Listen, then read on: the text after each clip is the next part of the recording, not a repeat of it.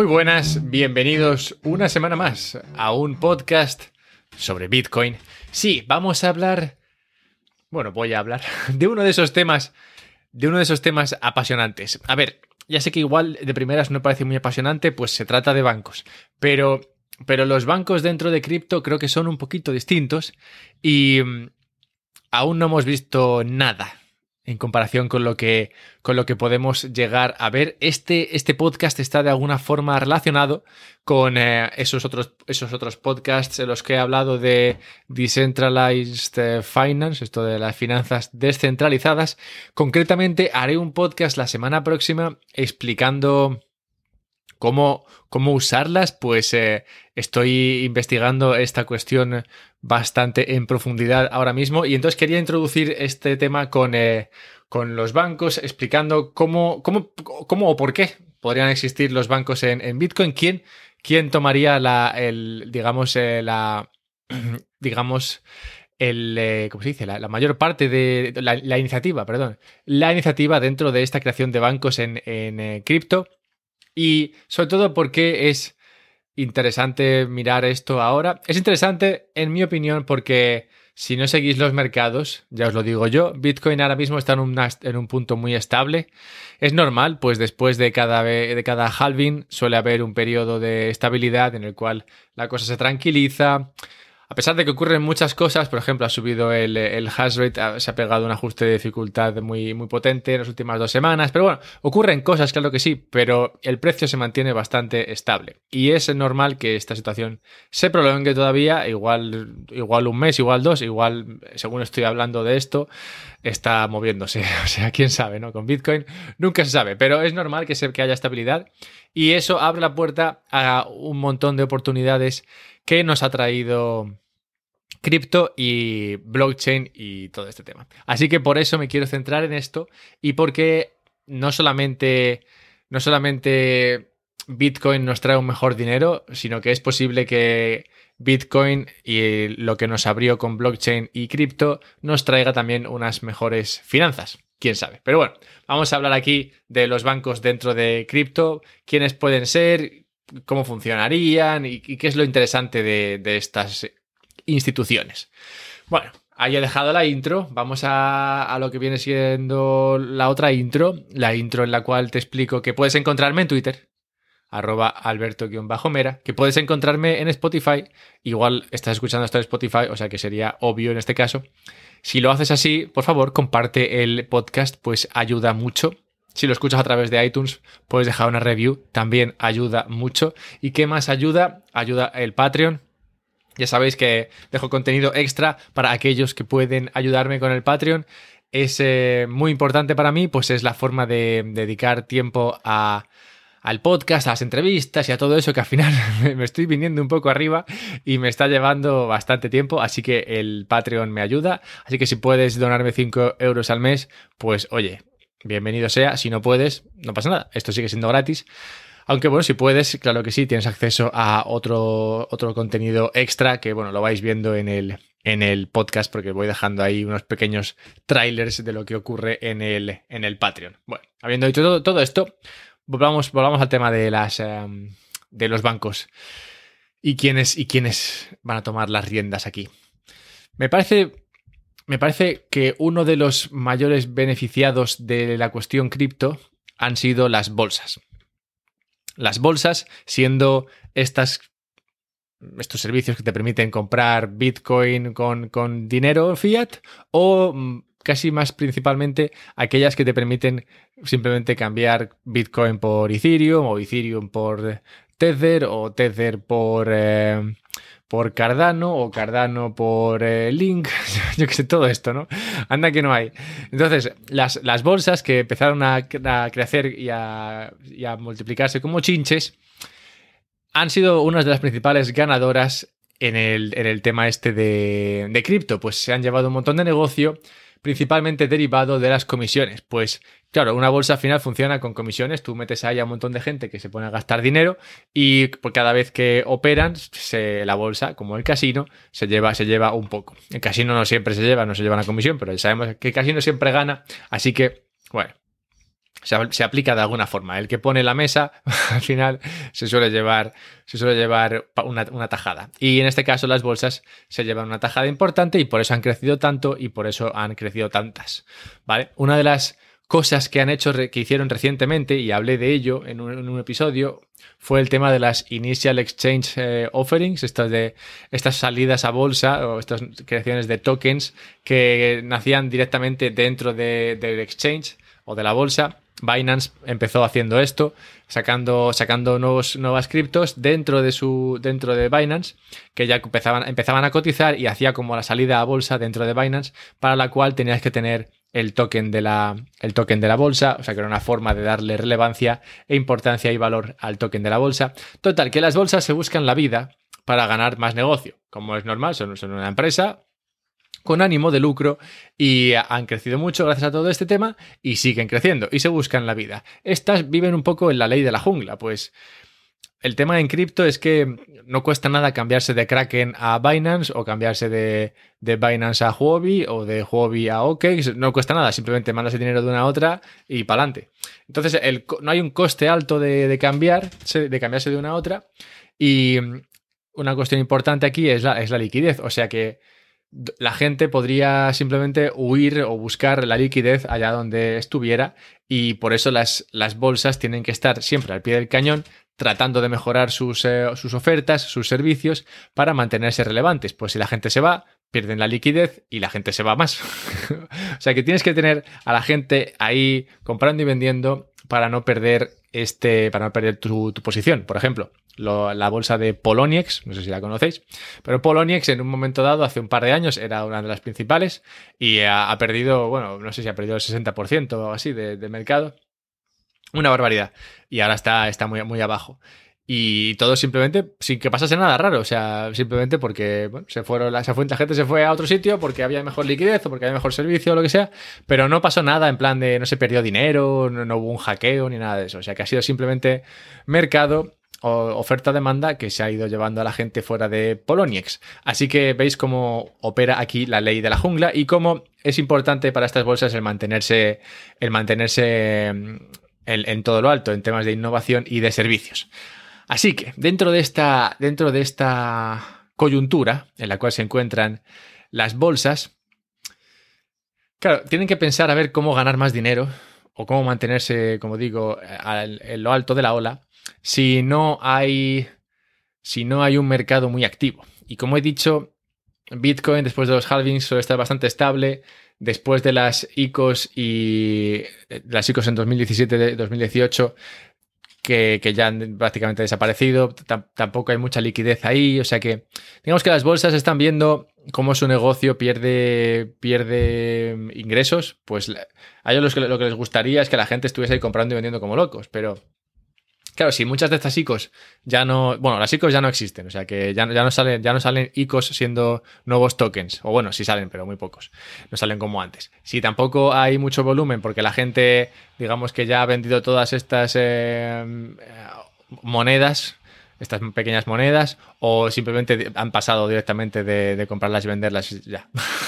Entonces, ¿de dónde, sacan, ¿de dónde sacan el dinero? Porque es poco probable que nos encontremos en una situación como en 2017 en la cual de repente se salgan un montón de tokens. Yo esto no lo veo en el corto ni medio plazo. Así que, claro, las bolsas tienen que decir, bueno, si no va a haber un montón de criptos aquí, y la gente, digamos, que se ha aburrido ya de comprar y vender estos tokens pequeñitos, ¿de dónde, ¿de dónde sacó el dinero? Porque, claro que sí, ganas dinero con la gente que está comprando Ethereum, Bitcoin, que cambia Ethereum por, por EOS, que cambia EOS por Bitcoin, con las grandes, pero las, las pequeñas apenas tienen volumen, e incluso las grandes tienen mucho menos volumen que el que tenían hace año y medio o dos. Entonces, ¿cómo ganar más dinero siendo una bolsa? Y aquí es donde engancho y donde veo cómo los cómo las bolsas pueden ser las que tomen la, iniciativa en el tema de los bancos, pues están bien posicionadas para convertirse en una especie de bancos en cripto.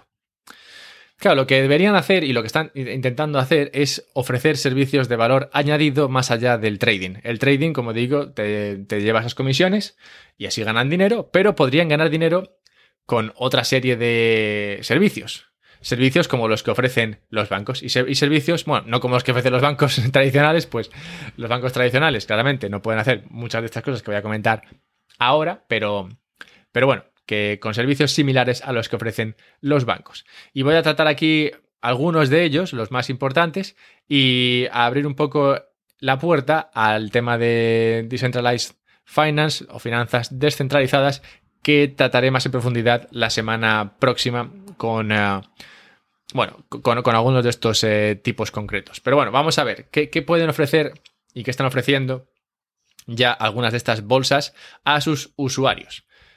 Staking. Staking es, eh, ya sé que todos estos términos en inglés no es culpa mía, son, así. no, no, no, los, he inventado yo. staking es lo de cuando tienes una blockchain que no funciona con proof of work, con prueba de trabajo, sino que funciona como prueba de eh, proof of service, como prueba de servicio, prueba de servicio. Proof of stake, perdón. prueba de. Prueba de, stake. ¿Cómo se traduce stake? Claro. Es que ves, por eso, por eso este tema es problemático. Tenemos prueba de trabajo y proof of stake. Y ya está. Vale. Proof of stake, sabéis cuáles son. Eso, es una forma diferente de tener un. de llevar un blockchain, ¿vale? En el cual no. Los, los mineros, digamos, no están ahí minando por el bloque, sino que el tema es que es son, la gente que tiene los tokens, los, que, los cuales, digamos, proveen el trabajo, entre comillas, es trabajo, es simplemente demostrar que tienen, que tienen stake, que tienen participación, prueba de participación podría llamarse, que tienen participación en el, en el token. Total, que sin liarme con esto, porque tengo otro podcast en el cual expliqué todo el tema de proof of stake y proof of eh, prueba de participación, que creo que sería una traducción coherente, estos, estos, eh, estos, eh, estas blockchains, como pueden ser Tezos, Cosmos, Polkadot, Definity o Ethereum en la versión 2.0, todas estas funcionan como proof of stake, como prueba de participación. Y todas estas permiten al usuario que tiene el token el stakearlo. es decir, el poner su participación ahí para votar y para demostrar que los bloques se, se están minando correctamente y para, bueno, y, para permitir que la blockchain siga funcionando. Entonces, para esto hace falta tener el, token.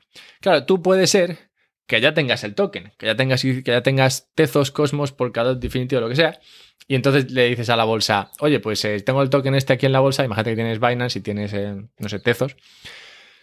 Le puedes decir a Binance, oye, pues ya que tengo aquí los Tezos estos, ¿por qué no me los estaqueas? Y me llevo una comisión, una, bueno, un interés. Y, los, y, la, y la bolsa puede hacer esto. Lo puede hacer a cambio de una pequeña comisión. Y yo creo que tiene sentido. claro, hacen ahí, tienen, tienen, tu, tienen tu cuenta, tienen tus tezos y los tezos sirven para stakear, pues oye, déjame los tezos que te los estaqueo. Y ya está. Y, haciendo esto, ganas un poquito más de dinero. En lugar de tener el tezos ahí muerto de risa, pues lo, lo estaqueas, lo usas, lo usas, lo pones a funcionar en el proof of stake, en la prueba de participación, y ganas, eh, y ganas un poquito más de dinero con esto. Y ves, esta sería otra forma, un servicio con el cual las bolsas podrían empezar a ganar dinero sin hacer mucho. Y de hecho hay algunas que ya están, haciendo, ya están ofreciendo estos servicios. Préstamos. ¿Por qué son importantes los préstamos? Los préstamos son importantes porque, me refiero en tema en, en, una cuestión abstracta, los préstamos son importantes porque los préstamos son los que hacen al dinero más productivo. Los préstamos son los que permiten que un dinero que está ahí muerto de repente sirva para algo más. O digamos que un dinero que no tiene una, necesidad inmediata, porque igual no la tiene para ti, pase a manos de otra persona que sí que tiene esa necesidad inmediata. Y por eso el crédito de préstamo es bueno y ayuda a la productividad. Yo siempre digo aquí, y hablo muy mal, muy mal de toda la deuda y demás, claro, la deuda no es mala. El problema es como todo, ¿no? Si te, si te empachas, pues, pues luego hay problemas. Bien, las bolsas están en una situación privilegiada también para ayudar a ofrecer estos servicios de préstamo y a llevarse una comisión. Y de nuevo, ofrecer otra cosa, hacer una especie de servicio que les aproximaría a lo que puede ser un banco. Hay dos tipos de, préstamo aquí, el interno y el externo, que explicaré un poquito más adelante. Otra cosa importante aquí es el tipo de plataforma. Pues hay plataformas centralizadas y plataformas descentralizadas dentro de las centralizadas está BlockFi, por ejemplo, y de las descentralizadas puedes encontrar a Maker o Compound. Estas plataformas son plataformas que te permiten, que digamos que permiten gestionar estos, estos préstamos, estos créditos, que permiten llevar el crédito a la persona que la busca. Pero tú lo único que tienes que hacer ahí, o lo único que podrías hacer ahí es simplemente poner tu cripto o poner tus eh, stablecoins a funcionar dentro de BlockFi o dentro de Maker o dentro de Compound. Entonces, la bolsa, que la bolsa que sea, teniendo tus, eh, tus criptos, podría decir, oye, eh, ya que las tienes ahí, ya que tienes tu Ethereum ahí sin hacer nada, ¿te, interesa ponerlo en Compound para que la gente, depositarlo en Compound para que la gente lo pueda tomar como, como préstamo? Y tú, te llevas, y tú te llevas un interés. Y esto es algo que, podrías, que podrían hacer y que, como digo, les aproximaría un poco a esa idea de, banco. ¿Hay riesgos con esto? Claro que sí. Riesgos con esto, sobre todo si lo haces tú por tu cuenta. Pues hay riesgo tecnológico, hay riesgo de liquidez, hay riesgo de, impuestos. Pero claro, una, una, plataforma centralizada detrás, como puede ser en este caso la bolsa, te puede aliviar algunos de estos riesgos. O sea que no es ya solamente que, que la bolsa gane dinero con esto y que tú ganes dinero con esto, sino que la bolsa incluso te podría ofrecer ventajas sobre hacerlo tú solo. Porque tú, tú puedes hacerlo tú solo. Tú puedes coger tu Ethereum o tu Bitcoin o lo que sea y, bueno, convertirlo a RC20 o lo que sea y, meterlo en Maker, meterlo en Compound o mandarlo directamente a BlockFi y llevarte tus intereses simplemente haciendo esos depósitos. Pero si metes a una bolsa entre medias, si la bolsa es la que lo hace por ti, probablemente te ofrezcan alguna más, alguna seguridad más. Luego hablaré un poquito más de la seguridad o de la falta de ella. Pero bueno, digamos que este es un servicio que podrían hacer, que no les costaría mucho y que de nuevo tendría beneficios para todas las partes. Para ti, pues pondrías a funcionar ese, ese cripto que tienes o, esos dólares stable, estables que tienes y para la bolsa, pues se llevaría una comisión por gestionar todo esto. Ahora voy a hablar un momento de los préstamos internos, préstamos externos. Esto, como digo, creo que lo trataré más adelante la semana próxima, pero, pero así un poco por encima, préstamos internos serían préstamos dentro de la misma plataforma. Tú, tienes el dinero en Binance y dentro del mismo Binance se hacen, se hacen préstamos préstamos que se pueden hacer para que otros eh, usuarios se pongan cortos. Por ejemplo, si se quieren poner cortos de Ethereum, pues te pedirían prestado Ethereum para poder venderlo en mercado y tú te, llevarías un interés. Y también préstamos para apalancarse. Por ejemplo, te pedirían eh, dólares estables para poder eh, para poder apalancar su compra en Bitcoin su compra en Ethereum y comprar más Bitcoin o Ethereum del que podrían con su dinero. Y te pagarían, claro que sí, un interés por ese préstamo. Estos serían los préstamos internos. Luego hay préstamos externos, que sería el sacar el dinero de la bolsa, o sea, Binance lo sacaría o, Kraken lo sacaría de la bolsa para prestarlo por ahí fuera. Y sería un poco parecido a lo que he explicado antes de lo que podría ocurrir si tú lo depositas en Maker o lo depositas en Compound. Otra forma también de ganar dinero aquí sería creando una especie de cuenta en dólar sintética por la cual ganarías un, poco, un poco de interés usando esos, esos depósitos dentro de las bolsas que permiten que permiten em, esos, em, esos futuros perpetuos, que no, que no, digamos que no vencen nunca y que tienen siempre un interés que suele ser positivo. Total, que bueno, es un poco complicado eso, pero vamos, que digamos que tú ese dinero que tienes ahí muerto de risa, ese Ethereum, ese Bitcoin que tienes ahí, ahora encuentra salida y claro que en este punto en el que estamos ahora, lo normal es que el usuario tenga que buscarse la vida para, para encontrar a ver dónde, dónde, puede sacarle más rentabilidad a esos, eh, a, a esos Ethereum o Bitcoins que tiene acumulados. Pero podrían pero esto podría ser algo que las bolsas hicieran proactivamente por los usuarios. En plan, tú tienes ese dinero ahí, oye, pues mira, te doy un abanico de opciones. Puedes prestarlo en Maker, prestarlo en BlockFi, puedes depositarlo aquí, puedes crear una, cuenta eh, en dólar sintético, puedes, eh, puedes prestarlo directamente dentro de la plataforma a gente que se quiere apalancar o que se quiere poner corta. Y cada una de estas cosas llevará unos intereses diferentes. Y tú, bueno, pues coges el menú ahí, como quien va al McDonald's y dice, oye, mira, pues me vas a hacer esto. Quiero el el Mac préstamo con patatas fritas y Coca-Cola de sintéticos. Y te llevas un interés simplemente por tener ahí tu dinero en, eh, en cripto. Lo cual, francamente, es muy interesante. Pero, ¿qué más podrían hacer las bolsas para ganar dinero y convertirse cada vez más en un banco? Pagos sin, eh, sin usar blockchain. Esto hablé un poquito de ello cuando traté el tema de Ethereum y, demás, creo. Ethereum y, el, y las comisiones. Creo que, creo que hablé un poco de. no, o, igual fue Bitcoin y las comisiones. No lo sé. Pero sí que las últimas semanas he hablado mucho del tema comisiones dentro del blockchain. Comisiones siendo lo que se paga por meter tu transferencia, tu información dentro del blockchain.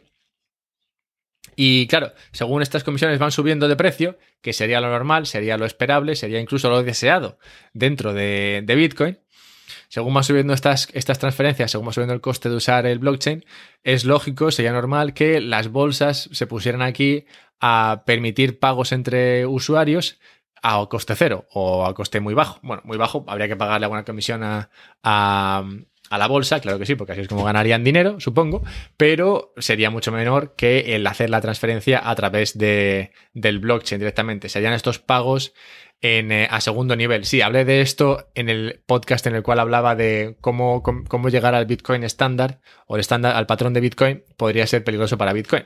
Pues eh, sí, se crearían estas, estas segundas capas que harían estos, estos pagos y que al final se volverían muy potentes, que es, que es normal, pues los incentivos están ahí para que las bolsas ganen, poten, ganen poder en esto, a las bolsas u, otros que se quieran convertir en bancos, y hablaré un poquito más de esto en un momento. Es normal que esto esté ahí y, porque los incentivos están, están ahí alineados para que esta gente se beneficie de, de, esta posibilidad. La posibilidad siendo que, las, que el uso de blockchain sea cada vez más caro, sobre todo para los pequeños pagos, y que, bueno, ellos puedan ofrecer la posibilidad de usar su plataforma para hacer estos pagos eh, a, coste, a coste muy bajo e inmediatamente y así ganar una pequeña comisión ahorrándote a ti el coste de usar el blockchain digamos en la base en la base inicial o en la capa inicial que es la cara. Así que este sería otro otro servicio que podrían ofrecer tanto dentro de la misma plataforma, en plan para mandar dinero de Pepito a Juanito, siendo los dos usuarios de Binance o de Kraken o lo que sea, como a pagos fuera. En plan, tengo una tarjeta de crédito de Binance o de Coinbase o lo que sea y la uso para pagar en, comercios. Y de hecho, hemos visto como muchas de estas eh, bolsas ya sacan sus propias eh, tarjetas. Sigue siendo un tema problemático por lo siguiente, y es la cuestión de los impuestos. Algo en lo que también podrían ayudar mucho las bolsas, pues las bolsas, claro, tienen que empaparse de todo este tema de los impuestos y no les, no les costaría mucho el ayudar aquí al usuario, en plan, oye, sabemos que en tu país los impuestos van de esta manera, así que si quieres te ayudamos. Por esto también es difícil usar las tarjetas de crédito de, cripto, pues claro, según el país en el que estés, cada vez que pagas algo en cripto es como un eh, evento a nivel administrativo mm, fiscal y entonces tienes que pagar impuestos por esto. Bueno, es un poco lío, ¿vale? Entonces, esto todavía tardará, un poco, pero con el tema de los impuestos, esto es algo, las bolsas estarían en posición de poder eh, ayudar a solucionar esta cuestión o al menos a ayudar al usuario. He explicado aquí algunas cosas que podrían hacer las bolsas hoy y que de hecho ya algunas están haciendo para dar pequeños pasos hacia convertirse a lo que podría ser un banco. Pues he hablado de depósitos, he hablado de préstamos, he hablado de staking, que claro esto no es algo que, haga un banco normalmente, he hablado de pagos, cosa que sí que es una cosa que los bancos eh, permiten, he hablado de ayuda con impuestos, que también es una cosa que los bancos permiten. O sea que estamos dando pequeños pasos, claro que sí, porque este, este sector todavía es pequeño, pero estamos dando pasos hacia, hacia crear esas, esas, finanzas alternativas. Totalmente un sistema alternativo que, usa, que usa su propia, sus propios activos, siendo dólar digital, siendo cripto o siendo, siendo Bitcoin. Y es, me parece, de lo más interesante ver quién ganará esta, esta carrera. En cualquier caso, tal, en el punto en el que estamos ahora, es importante considerar que, aunque he hablado de un montón de cosas que se pueden hacer y tal, ninguno de estos son bancos de verdad. O sea, lo digo más que nada por si alguien se viene muy arriba y no sé, quiere, quiere empezar a usar estos servicios como si fuesen bancos como quien usa el Santander, el BVA o cualquiera de estos. Y no son bancos en este sentido no solamente en el sentido de que no ofrece los servicios eh, tradicionalmente ofrecidos, que tradicionalmente típico, tradicionalmente de que, usan los bancos, sino, sino que tampoco te ofrecen las ventajas o digamos las, las eh, la seguridad que te ofrece un banco normal. O sea, si tú depositas tu dinero en eh, depositas tu dinero en Binance, ahí pones todos tus ahorros en Bitcoin en Binance o en Stablecoin o en Ethereum y de repente te hackean Binance, pues eh, ya está, ahí, se ha ido, no hay como cuando dejas tu dinero en un banco español, que bueno, ahí está la garantía de depósitos y tal, que te cubre hasta cierto nivel o hasta cierto punto, no sé si son 100.000 euros o algo así. A ver, no son, no son unas eh, garantías enormes y si todo el mundo empezase a pedir dinero, pues no habría 100.000 para nadie o los habría para todo el mundo porque se imprimirían y no valdrían nada. O sea que, a ver, es una seguridad que es más un tema de... Es más un tema mental que, un tema real. Pero bueno, que, no, no quiero que os llevéis aquí la impresión de que estos bancos o estos pseudo bancos que se están creando son parecidos a los bancos que veis eh, hoy día en la, en la calle. No, no son igual, pero bueno, ya todo se andará. y esto es con lo que querría terminar. Hemos visto cómo esto está ocurriendo, ¿vale? Y además este que está ocurriendo, está ocurriendo ya. De hecho, habéis visto que en las últimas semanas, también un poco por el tema de que Bitcoin está muy estable y tal, y que ocurrió el halving y eso, estas últimas semanas me estoy centrando mucho en el tema de Decentralized Finance o qué está pasando con Ethereum y tal, y cosas así. Pero también es sobre todo porque están ocurriendo muchas cosas dentro de esto, con las stablecoins y demás, se está moviendo mucho este espacio y no me extrañaría que en el próximo año, año y medio, dos, algún banco normal, de esos que dices banco tradicional, se comprase un banco cripto de estos. No sé cuál, no sé si será una bolsa, no sé si será una, una, un, banco centralizado como puede ser BlockFi, bueno, un banco, un servicio centralizado como puede ser BlockFi. Mm, claro, tampoco los descentralizados, los servicios descentralizados no se pueden comprar, pero las bolsas sí que se podrían comprar. Claro, antes tendrían que estar reguladas. Tienen que pasar muchas cosas para que esto sea posible a un nivel legal o administrativo, pero, eh, pero si, si esto sigue moviéndose a esta velocidad y sigue incrementándose el volumen que estos eh, servicios mueven, al final no será un movimiento estúpido para ningún, para ningún banco tradicional. Y igual no para un banco muy grande, pero sí para un banco de, mediana, de mediano tamaño. Y si un banco de mediano tamaño tradicional decide comprarse o, o coger una participación en un, pequeño, en un pequeño banco cripto de estos o un pequeño servicio cripto, podemos empezar a ver eh, cómo los demás bancos dicen, oye, pues eh, igual aquí hay dinero por hacer, porque lo explicaré más la semana que viene, pero aquí hay un montón de posibilidades de generar dinero. Hay, se pagan depósitos por todos sitios, hay falta liquidez. está esto como, sí, es como la banca tradicional, pero hace 30 40 años, entonces hay muchas, hay mucha, mucha liquidez y hay mucha, mucha fricción, lo cual crea comisiones, lo cual crea oportunidades, lo, cual llama la atención y atrae a, los, a, los, jugadores, atrae a los, a los bancos. Y ahora no, porque todavía es muy temprano, pero no me extrañaría que antes o después, un año, dos, algún banco diga, oye, pues esto de Decentralized Finance, esto de esto de los bancos cripto, aunque sea uno muy sencillo o uno muy básico, diga, oye, pues igual me compro una participación aquí porque parece que se están haciendo cosas en tema de préstamos, en tema de, sí, de depósitos y tal.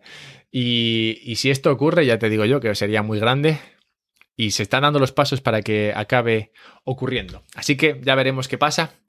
Yo os dejo aquí porque habrá un episodio extra esta semana y habrá el de, el de Decentralized Finance la semana próxima, así que tengo mucho que hacer.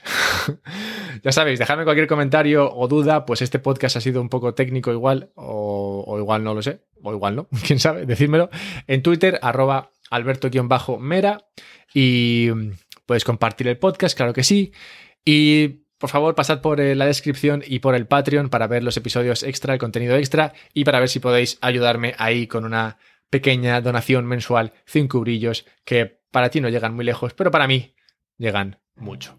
Así que muchas gracias y hablamos pronto.